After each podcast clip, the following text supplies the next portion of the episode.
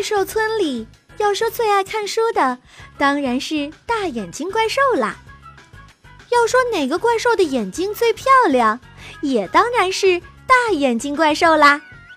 因为大眼睛怪兽爱看书，所以他的眼睛总是亮亮的，散发着智慧的光芒。大眼睛怪兽住在一个古堡里，他的家里有多少本书，谁也数不清呢。大嘴巴怪兽曾经数了三天三夜都没有数完，最后啊，累得自己趴在了书堆里打起了呼噜。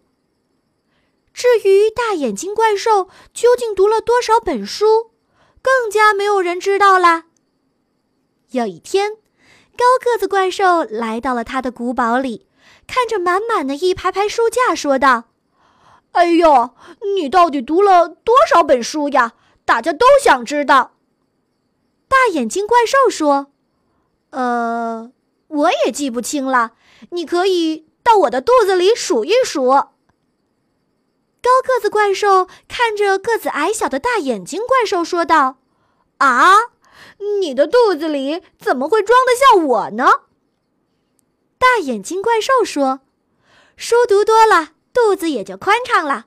不信你看。”高个子怪兽把脑袋伸进大眼睛怪兽的嘴里，“哎呦呦呦呦呦，里面真的好宽敞呀！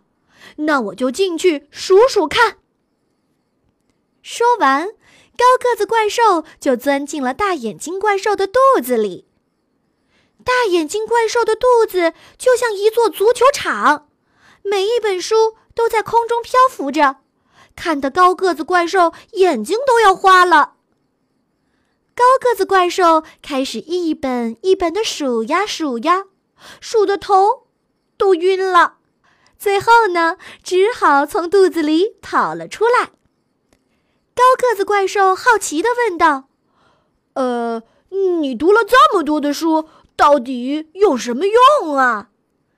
大眼睛怪兽领着高个子怪兽来到了鱼缸前。你看，这里有一只金鱼，好孤单呐！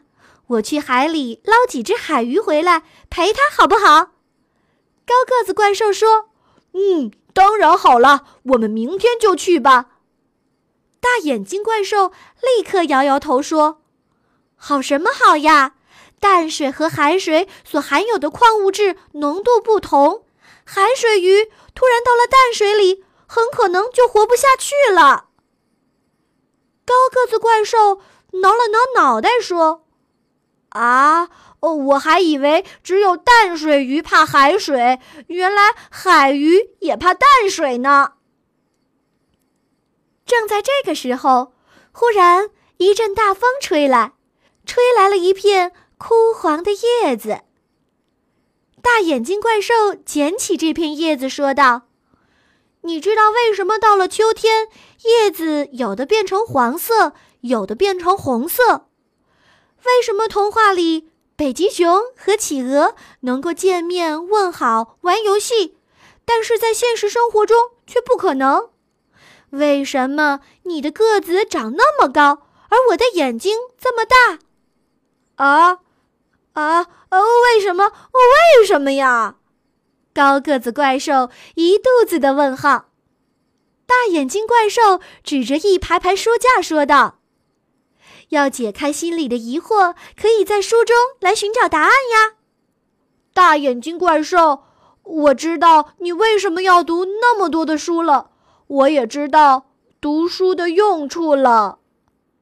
高个子怪兽这样说道。